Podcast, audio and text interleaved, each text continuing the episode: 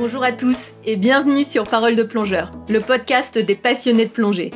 Je m'appelle Christelle et j'ai créé ce podcast pour vous faire partager au travers d'interviews les récits passionnants des amoureux de l'océan et de plongée. J'espère que vos écoutes seront remplies de découvertes et d'inspiration. Si vous appréciez ce podcast, n'hésitez pas à laisser 5 étoiles ainsi que vos commentaires pour me dire ce que vous en pensez et comment m'améliorer. Ça me fera super plaisir. Dans ce nouvel épisode, c'est Clément, instructeur de plongée, qui sera mon invité. Ayant travaillé plusieurs saisons en tant qu'instructeur en Sicile, je lui ai demandé de nous faire un retour sur son expérience culturelle et de plongée sur cette magnifique île italienne. Il va nous parler non seulement des spots de plongée et des questions environnementales, mais aussi du caractère bien trempé des Siciliens et des spécialités culinaires à tomber par terre.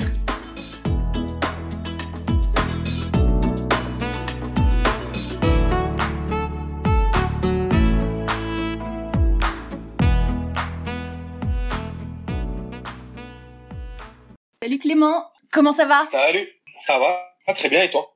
Ça va, super, super. Merci déjà d'avoir accepté de participer à ce podcast.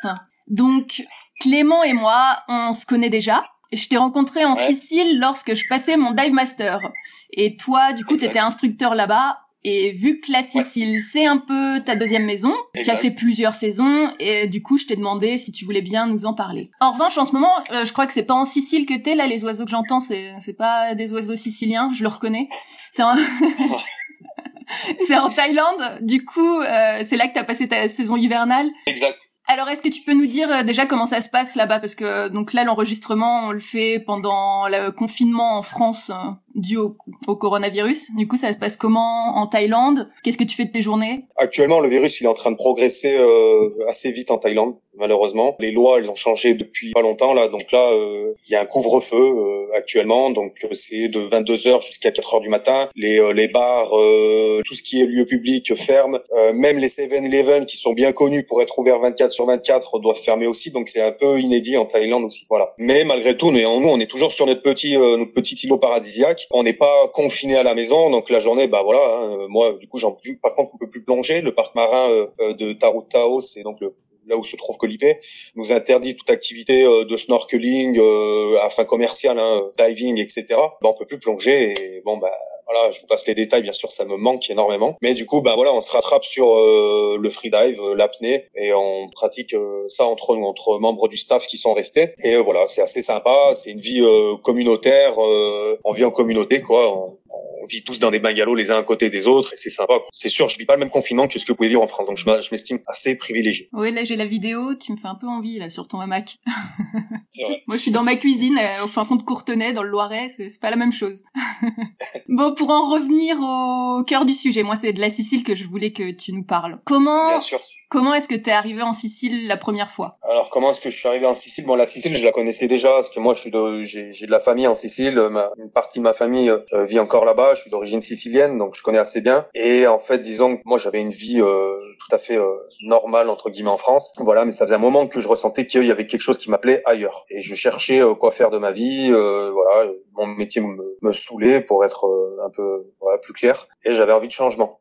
Voilà, donc j'ai commencé par partir d'abord en 2014. Je suis venu en Thaïlande, à Koh Tao. J'ai passé mon open water et je suis parti tout seul. Voilà, et je pense que tous les instructeurs de Koh Tao euh, se souviennent de moi tellement j'ai posé des questions à tout le monde. C'était euh, des vacances en mode investigation, quoi. Comment est-ce qu'on fait pour devenir dive master? Donc j'ai, euh, mais j'avais assez, j'avais, j'avais encore pas mal de craintes. J'osais pas le faire, beaucoup de freins, voilà, beaucoup de fausses excuses pour pas faire les choses. Et à mon retour de Thaïlande, j'ai cherché sur internet comment que je savais que ça existait, qu'il y avait des internships qui existaient pour passer de zéro to héros, voilà ce qu'on appelle euh, dans le jargon euh, PADI, démarrer de débutant et finir dive master en euh, une période définie. Tout ça sans payer ces formations, travaillant gratuitement du coup pour un club.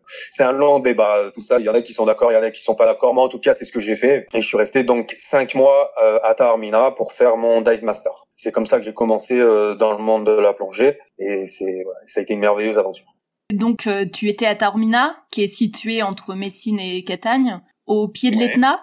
C'est là qu'a été tourné le Grand Bleu aussi, enfin une partie du Grand Bleu. Est-ce que tu peux nous parler de la plongée là-bas? Je sais que tu as travaillé dans plusieurs centres de plongée, donc, donc est-ce que tu pourrais nous dire, euh, nous, nous dire un peu ton expérience de plongée là-bas? Effectivement, du coup, c'est les clubs qu'il y a euh, du côté de Taormina. Actuellement, il y en a trois qui sont à Giardini Naxos, qui est donc une petite euh, une petite ville euh, collée à, à, Taormina, et deux qui sont vraiment sur le territoire de Taormina, donc autour de Isola Bella. Isola Bella, c'est une petite île, voilà, une belle plage. C'est une des cartes postales de la Sicile, et généralement tous les tous les sites de plongée sont autour de sont autour de Isola Bella. Donc c'est c'est des sites qui sont assez regroupés, c'est sont pas très loin les uns des autres. C'est tous des clubs qui sont à taille humaine. C'est pas des grosses usines euh, à plongeurs, donc c'est euh, grosso modo toujours des, petits clubs euh, familiaux, on va dire, hein, d'accord, avec utilisation pour la grande majorité de Zodiac, avec possibilité d'embarquer à peu près une quinzaine, 15 à 20 personnes à peu près, c'est à peu près ça pour tous. Voilà. Et tous plongent du coup sur les mêmes sites qui sont, comme je disais, autour de Isola Bella. Donc la saison, elle démarre à peu près, ça va dépendre des années, ça va dépendre du temps. Euh, ça va démarrer autour de mi-avril et ça va finir jusqu'à, ça peut aller jusqu'à mi-novembre à peu près. Donc c'est des saisons qui sont assez longues, ils sont assez chanceux. Euh, c'est des saisons de 6-7 mois. On a une clientèle qui est internationale, mais vraiment internationale. Quoi. Il y a une diversité dans d'origine, euh, de provenance des clients qui est euh, spectaculaire. Même en Thaïlande, je crois que j'ai pas autant de diversité à ce niveau-là. Ouais. On a de tout et de tous les continents.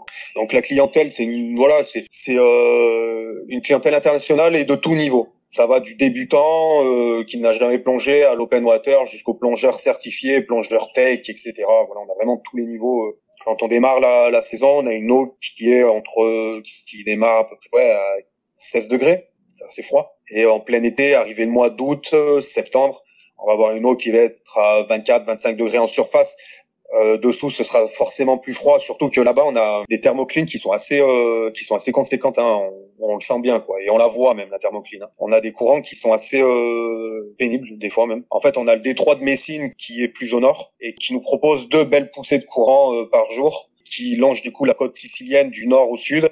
Et du coup bah ça nous arrive en plein dessus euh, deux fois par jour. Et donc on a des courants qui peuvent être assez forts voire même dangereux euh, sur certains sites. Le choix des sites de plongée par contre il y en a pour tous les niveaux. On a des voilà des sites qui sont assez protégés qui peuvent correspondre euh, voilà à des niveaux débutants débutants jusqu'à vraiment niveau expert. En termes de visibilité maintenant on a une visite qui, qui est vachement altérée ça peut aller de 3 euh, mètres jusqu'à 20 euh, mètres et plus quoi de, de visibilité. Et ça bah influencé par le vent. Donc on a des périodes vraiment horribles comme on peut avoir des périodes mais euh, de toute beauté avec une eau bleue méditerranéenne magnifique. Les sites de plongée moi j'adore plonger là-bas. Qu'est-ce qui qu'est-ce qui quel est l'intérêt d'aller plonger du côté de Taormina? Euh, c'est surtout pour la topographie la topographie des sites elle est impressionnante on a donc c'est de partout c'est de la roche volcanique avec des formations rocheuses. On a euh, donc ça va être beaucoup de, de, passages entre les rochers. On va avoir de toutes sortes.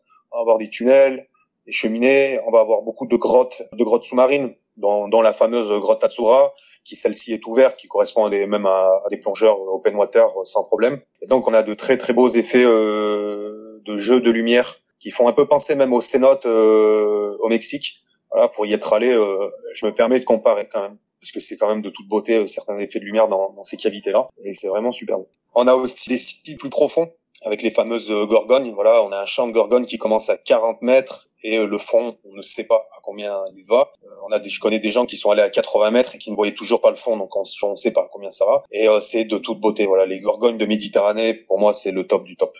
Moi, j'adore plonger là-bas pour toutes ces, pour tous ces passages entre les rochers le rôle du dive master, il prend tout son sens, voilà, comparé à des endroits comme comme ici par exemple où je me trouve où c'est assez simple quand même. Quoi, voilà, tu suis un récif, euh, le premier casse 50 bars, tu remontes, le bateau il vient te chercher, bon voilà, Là-bas, euh, du côté terminal, le dive master, il a quand même intérêt à avoir un bon sens de l'orientation parce qu'il va falloir mémoriser euh, où sont tous ces passages. Voilà, sinon l'intérêt euh, de la plongée, bah, ça perd assez vite de son sens. Voilà, moi j'adore, j'adore ça. Voilà, quand tout le monde est complètement désorienté, tout le monde n'a aucune idée de l'endroit où il se trouve par rapport au bateau et que les gens me font signe, voilà, euh, oh, j'ai 50 bars là, il serait temps de remonter. Ouais, t'inquiète, regarde au-dessus, il y a le bateau. Voilà, là c'est la classe.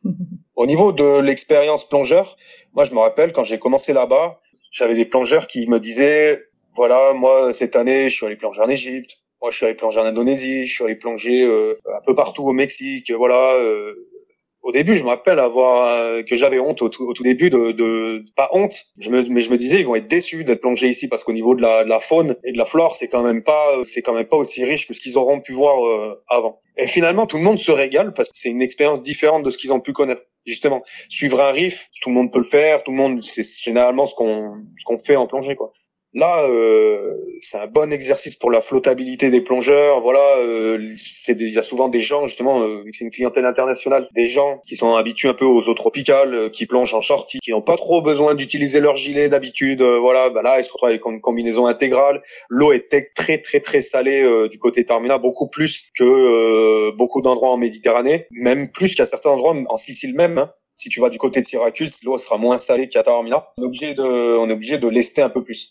Du coup, bah, les gens qui n'ont pas l'habitude d'utiliser leur gilet, bah, voilà, c'est un bon exercice pour eux. Par remuer le fond, passer justement dans ces passages-là, voilà, c'est assez intéressant même pour eux, quoi. Et c'est pour ça que les gens ils se régalent aussi parce qu'au final, bah voilà, c'est euh, une autre approche de la plongée qu'ils n'avaient pas forcément euh, connue avant. Généralement, les gens sont très contents de plonger du côté de Isolabella. En termes de faune et de flore, c'est sûr que c'est pas c'est pas fou. Si vous vous êtes habitué à plonger voilà dans des super coins du monde, voilà comme l'Indonésie, l'Égypte, tout ça, voilà, c'est sûr qu'il y aura moins à voir, c'est clair. Malgré tout, il y a quand même une diversité qui est quand même euh, pas mal. La Méditerranée, il faut quand même savoir quoi, que c'est une des c'est, une des mers qui a le plus de diversité. À Taormina, bon, c'est pas mal non plus malgré tout. On a quand même euh, voilà, bon, euh, je parlais tout à l'heure des gorgognes, on a quand même pas mal de variétés au niveau des poissons, on a des, des de variété aussi en nudibranche. Voilà quoi. On a aussi des règles hein, qui passent euh, du côté des plongées profondes. C'est quand même c'est quand même assez sympa. Et surtout que la vie euh, la vie marine bat son plein à partir du voilà à partir du fin août début septembre. C'est la meilleure période pour venir plonger à Taormina. Et toi au niveau de de ton travail en tant qu'instructeur, l'organisation de la journée, combien on fait de plongées par jour, comment ça se passe? Ça va être deux à trois plongées par jour, ouais, avec des rotations assez rapides, vu que les sites de plongée sont allés à maximum, euh, sont à moins de 10 minutes en, par zodiaque, quoi. Donc, on a très vite fait d'aller plonger et de revenir, ce qui donne assez euh, pas mal de flexibilité au niveau de la journée. Si vous avez prévu d'aller visiter la ville l'après-midi, c'est tout à fait possible de plonger le matin et d'avoir l'après-midi libre, et ça, ça, ça c'est plutôt cool. Est-ce que tu es allé plonger ailleurs en Sicile que Taormina Ouais, ouais, ouais. Je suis allé plonger du côté de Messine. Messine, c'est euh, fameux pour les épaves. Ils ont beaucoup d'épaves euh, de la Seconde Guerre mondiale, comme des euh, navires marchands. Voilà, le détroit de Messine, c'est voilà, bah, ça a été assez propice à pas mal de navires euh, qui ont eu des problèmes et qui ont coulé. Quoi. Et il y a des très très belles épaves du côté de Messine qui sont encore en très très bon état. La visibilité du, côté de Messine est spectaculaire, bien meilleure que du bien meilleure que chez nous à Tarmina. Par contre, bah, ils sont en plein dans le détroit, du coup il y a des courants qui sont assez violents. Quoi. Même bien bien violent. voilà. Ils ont une, ils ont même des procédures au niveau de la sécurité qui sont que j'avais jamais vues. Eux carrément quand ils partent plonger le matin, ils appellent, ils appellent euh, les gardes-côtes pour prévenir euh, voilà de l'endroit de la mise à l'eau, le nom du club, combien de personnes se mettent à l'eau et quand tout le monde revient euh, à terre, pareil. appel téléphonique aux gardes-côtes pour dire que tout s'est bien passé et que tout le monde est revenu sain et sauf. Ah ouais, c'est c'est bien, j'avais jamais vu ça. J'ai pas mal entendu parler des plongées aux îles éoliennes aussi et puis à Ustica, c'est assez reconnu en Sicile. Ouais, ouais, ouais. Et en fait, la, la, Sicile, elle a quand même plusieurs coins où c'est assez réputé. Hein. Tu vas avoir du côté de Syracuse, il y a des, y a des très belles plongées.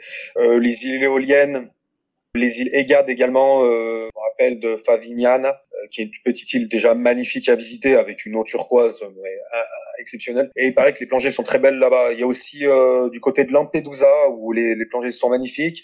Et bien sûr, le top du top, ouais, c'est Ustica, ouais, qui est pour le coup une vraie réserve naturelle.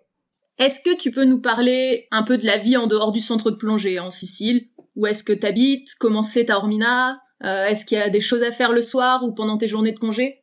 On vit, euh, on vit à Giardini Naxos, donc je vous disais tout à l'heure, c'est euh, vraiment collé à Taormina. Donc Giardini Naxos, pour la petite histoire, c'est euh, la première colonie, c'est l'endroit où sont arrivés les Grecs pour la première fois. Ils ont établi leur première colonie en Sicile, d'où le nom euh, Naxos. Donc c'est assez sympa de vivre à Giardini. Qu'est-ce qu'on peut y faire à part euh, voilà bah, quand on a fini la journée, il y y a un bord de mer qui est assez sympa avec euh, des bars, des restaurants. Euh, il y a la fameuse passeggiata du, du soir, donc c'est la balade du soir très prisée des, des Siciliens. Voilà où bah, on s'habille sur 131, hein, on se met sur 131 pour pour sortir. C'est des passionnés hein, les Siciliens, hein, c'est des c'est des romantiques. Voilà, c'est bien sortir le soir, manger au restaurant, boire un coup. C'est ça vit énormément dehors l'été. Donc il y a beaucoup de vie, voilà. Même du côté de Tarmina, hein, Tarmina c'est magnifique aussi avec ses petites ruelles escarpées, là c'est super beau. Donc il y a, voilà, c'est la balade du soir. Après pour les plus plus festifs, on va avoir des bars, des, euh, des, des boîtes de nuit pour continuer, et de temps en temps dans les petits bleds à côté, voilà. Après faut avoir un moyen de locomotion, pour être un petit peu au courant de où ça se passe. Il y a souvent des fêtes sur la plage, voilà, dans des lits d'eau qui sont ouverts uniquement l'été, voilà. voilà, c'est des nightclub euh, sur la plage quoi. Il y a vraiment des, des sacrées soirées des fois. Quand on a une journée euh, de libre, euh, c'est sympa d'aller explorer la Sicile. Hein. Quand on est à Taormina, c'est vrai que ce qui est, ce qui est sympa, bah déjà il y a la gare il y a la gare ferroviaire à Giardini, donc on peut prendre le train aussi bien pour aller pour aller se rendre à Syracuse, par exemple. On peut même aller à Palerme. Bon, ça fait un petit peu loin, mais sinon il y a des euh, il y a les agences de voyage qui proposent des, des excursions à la journée. Il y a les lignes de bus qui permettent d'aller partout en Sicile. On se déplace très facilement, location de voitures, etc. Et voilà, quand moi j'ai une journée libre, j'essaie de j'essaie de sortir un petit peu de, de Taormina et d'aller visiter, d'aller voilà, d'aller passer une journée un peu ailleurs. Syracuse est magnifique, euh, Messine pour aller plonger éventuellement. Voilà, il y a y a plein de choses à voir en Sicile, c'est magnifique. Moi, je me rappelle, euh, j'ai fait une excursion parce qu'en fait, l'Etna, quasiment tous les ans, il rentre en éruption. Et j'avais fait une, euh, une excursion où de nuit, on était monté sur l'Etna pour aller voir la, la lave couler. C'était, c'était juste incroyable. Toi, est-ce qu'il y a une excursion que, que tu recommanderais en Sicile qui t'a vraiment marqué? La plupart des, des touristes font quand même le tour de la Sicile, hein, généralement. Il n'y a pas beaucoup de gens qui restent uniquement un terminal. La plupart des gens font le tour. Mais malgré tout, il y en a beaucoup qui oublient quand même que c'est la plus grande île de Méditerranée et euh, qui veulent faire ça en une semaine, le tour complet, avec, je veux dire, une étape par jour. Bon, voilà, quoi. Ça fait beaucoup d'endroits où aller. Et puis finalement, je sais pas s'ils sont vraiment imprégnés de la culture euh, sicilienne. Je pense qu'il vaut mieux rester, voilà, sur peut-être la partie est ou la partie ouest, faire un petit peu par secteur. Je pense qu'il y a moyen de plus profiter de, parce que la Sicile, c'est trop grand il faut vraiment beaucoup de beaucoup de temps pour tout voir et il faut y retourner plusieurs fois pour avoir le temps de tout voir. Est-ce que la Sicile, niveau culturel, t'as trouvé ça vraiment différent de la France? Ouais, bah ouais, carrément. c'est très très différent. Et c'est même très différent du reste de l'Italie, la Sicile. Déjà, les Siciliens sont extrêmement fiers de leur île, euh, sont très très patriotes, très très fiers de leur île, de leur culture, de leur histoire, de leur euh, dialecte en tout point de vue de leur gastronomie, vraiment, euh, c'est euh, 1000% fier d'être sicilien, quoi, pour euh, en gros euh, grossir le trait. Très différent aussi, c'est des gens qui sont très passionnés, c'est-à-dire qu'ils font les choses à, à, ils font les choses à, 100%, quoi. L'accueil est, est, très bon, ils sont très chaleureux, et quand tu es accueilli par des Siciliens, voilà, tu, en règle générale, tu es très très bien accueilli. C'est une joie de vivre la Sicile, c'est une douceur de vivre. Euh, c'est pas évident en vrai pour eux voilà, le sud de l'Italie et notamment en particulier la Sicile, c'est voilà, il y a une différence entre le nord et le sud. Ils sont un petit peu voilà au niveau de l'emploi, il y a beaucoup de chômage. Euh, au niveau des aides et des infrastructures, c'est quand même pas la même chose que dans le nord, d'accord? Mais malgré tout, ben je pense que c'est des gens qui vivent mieux que dans le nord. Ils ont un certain lâcher prise par rapport à, la vie, quoi, qui est, qui est assez impressionnant, quoi. Voilà, euh, c'est pas grave, on va y arriver, il y a pas de problème. La Dolce Vita, voilà, euh, comme on pourrait dire en France. Quand on parle de la Sicile, de l'Italie en général, hein, on pense tout de suite euh, à la bouffe. Enfin, moi, c'est une des premières choses à laquelle je pense. ouais, c'est clair. Et du coup, en travaillant en Sicile, j'ai découvert pas mal de choses. Euh, notamment, moi, les trucs que j'ai adoré, c'est les, les fameux arancini, qui sont des boules de riz frites et fourrées avec plein de choses différentes, de la viande, du fromage, de la pistache. Et puis, les pâtes à tartiner à la pistache, pouah, ça aussi, c'était trop bon. Toi, pour toi, c'est quoi le plat typique sicilien ou ton plat préféré? Question très compliquée. Ouais, non, c'est vrai que bah déjà les arancini, c'est clair. Je suis d'accord avec toi, c'est juste tout simplement euh, monstrueux, quoi. C'est une tuerie. Bon, là où la, Sicile se différencie, et d'ailleurs même les Italiens, faut le savoir, hein, tous les Italiens, euh, quand je dis, moi je le vois très bien, même ici en Thaïlande, euh, j'ai beaucoup de clients italiens ici quand je dis que je travaille en Sicile, tous, la première chose qu'ils me disent, c'est oh mon dieu, mais qu'est-ce que tu, qu'est-ce qu'on mange bien en Sicile? Voilà, c'est la Sicile est connue pour ça. Vraiment, la, la gastronomie sicilienne, ça fait partie euh, du top du top de l'Italie. Ce qui marque la différence en Sicile, ça va être, euh, on a, ils ont une grosse consommation de, de produits qui viennent de la mer. Voilà, mangent énormément de poissons, il y a beaucoup de gens qui vivent de ça, hein, beaucoup de pêcheurs en Sicile. Du coup, on mange du poisson frais. Et puis, bah forcément, ouais, la pistache. Hein, la pistache, c'est euh, l'or vert de la Sicile. Ça fait partie, c'est peut-être la meilleure pistache du monde. Donc, il y a beaucoup de beaucoup de plats à base de pistache. Moi, et moi, je suis un fou de pistache, comme toi, je pense. Voilà, la crème de pistache, mais je, crois que je pourrais tuer pour ça. Tous les desserts à base de pistache, le pistache, le pesto à la pistache. Moi, j'adore la pizza. La pizza euh, avec le pesto à la pistache, quoi. C'est euh, voilà, c'est à mourir. Quoi. C'est c'est magnifique. Là, je suis en train de me rappeler de cette glace tu sais, cette glace typique qui est, qui est servie avec une chantilly ou je ne sais quoi, je sais plus comment ça s'appelle, mais qui, qui est vraiment bonne. La, granite. Ouais, la granite, ouais, c'est trop bon ça aussi. ouais, ouais, ça c'est bah ouais et en Sicile du coup bah ça ça devient le petit déjeuner sicilien le matin et tu manges ta granita avec les, les fruits alors c'est toujours fait avec des fruits maison la plupart du temps hein, parce que bien sûr il y a des bars euh, voilà ou les kiosques qui qui jouent pas le jeu avec des qui font ça avec des poudres machin et si tu sais où la manger vraiment tu t'en souviendras toute ta vie et euh, et tu manges ça avec une brioche et euh, et de la chantilly éventuellement, voilà, et c'est super bon. Je vais te je vais te poser une question à laquelle tu as déjà en partie répondu. Hein. Qu'est-ce qui te plaît vraiment de la Sicile? Bah, déjà la beauté de la Sicile, et puis euh, cet art de vivre euh, méditerranéen, profondément méditerranéen. Cette légèreté, ouais, cette légèreté, euh, cette facilité de parler les uns aux autres, voilà, sans, c'est ça que j'aime moi Sicile. Est-ce qu'au contraire, il y a quelque chose que t'aimes pas? Bah forcément, hein, c'est pas non plus, euh, c'est pas non plus le, la terre promise, hein, la Sicile. Attention, il y a des choses, euh, ils sont différents de nous, les Siciliens, sur certains points, sur certaines choses, forcément. Celui qui n'a jamais conduit en Sicile, par exemple, euh, bah, je pense qu'il va peu transpirer les premières fois qu'il va conduire en Sicile, quoi. C'est un petit peu, voilà, le premier qui passe, les feux rouges, ça n'existe pas. Il y a toujours cette manière de conduire, voilà. si je peux te passer devant, je te passe devant, quoi. C'est. Alors au début, ça, ça énerve un peu parce que nous on est un peu euh, un peu plus carré, cartésien, voilà, euh, on respecte les règles, on essaie de respecter. Là, en Sicile, il y en a pas, mais tout le monde le fait. Du coup, euh, en final, l'intrus c'est nous, quoi. Du coup, euh, faut s'adapter. C'est toujours cette façon de faire des fois de la légèreté, elle, est bien, mais la légèreté, elle a aussi son côté je m'en foutisme que nous Français, on n'est pas trop comme ça. Du genre, je sais pas, vous faites une file d'attente. La file d'attente en Sicile, ça n'existe pas. Voilà, nous on a une file d'attente qui est bien organisée. Voilà, chacun son tour.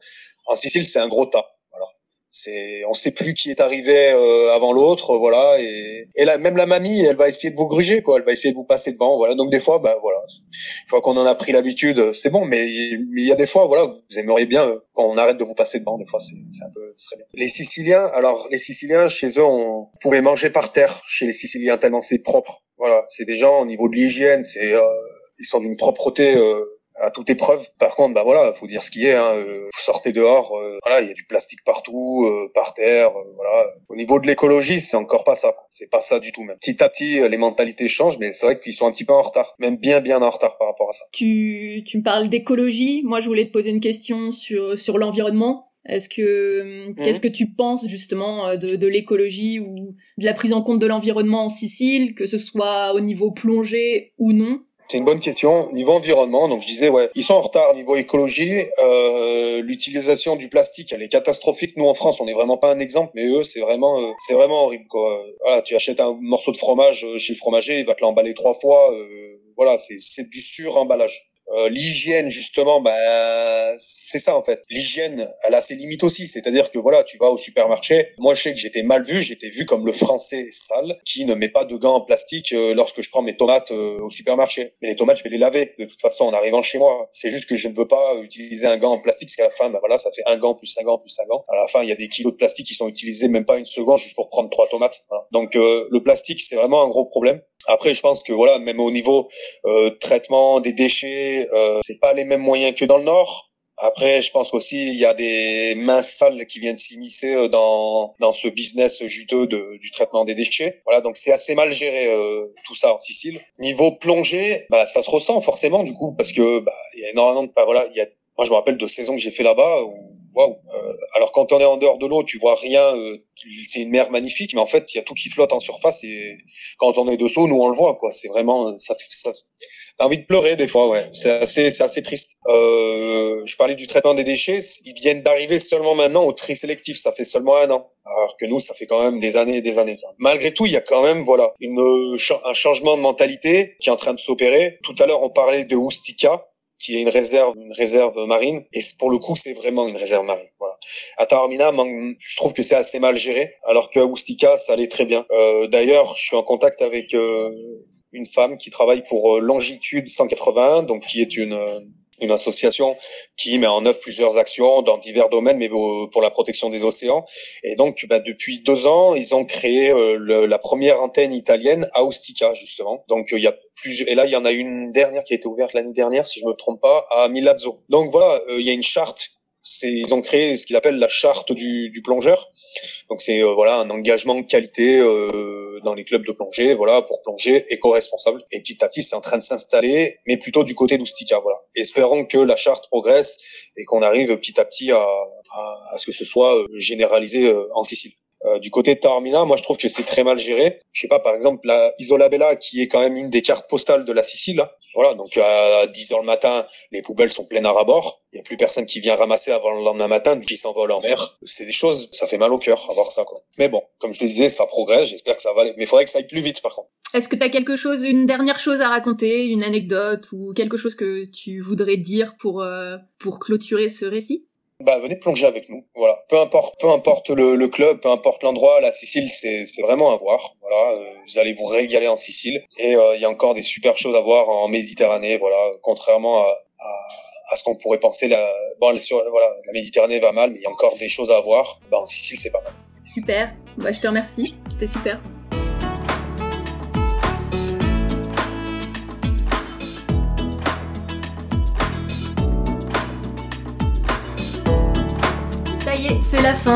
Merci à Clément pour ce partage et merci à vous de nous avoir écoutés. Parole de plongeur, c'est un épisode toutes les deux semaines, le mardi. Alors pour ne rater aucun épisode, abonnez-vous au podcast et surtout dites-moi ce que vous en pensez. C'est ça qui va finalement m'aider à améliorer mes interviews.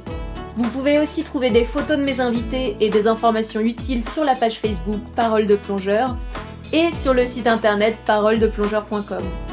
Et si vous avez une histoire à raconter, que votre parcours peut inspirer les autres, ou que vous souhaitez que je consacre un épisode sur un sujet en particulier, contactez-moi par mail à info. Un grand merci à Frédéric Bro pour l'aide qu'il m'apporte pour la réalisation de ce podcast. Et merci également à Sacha Ende pour avoir composé la musique que vous entendez. À très bientôt!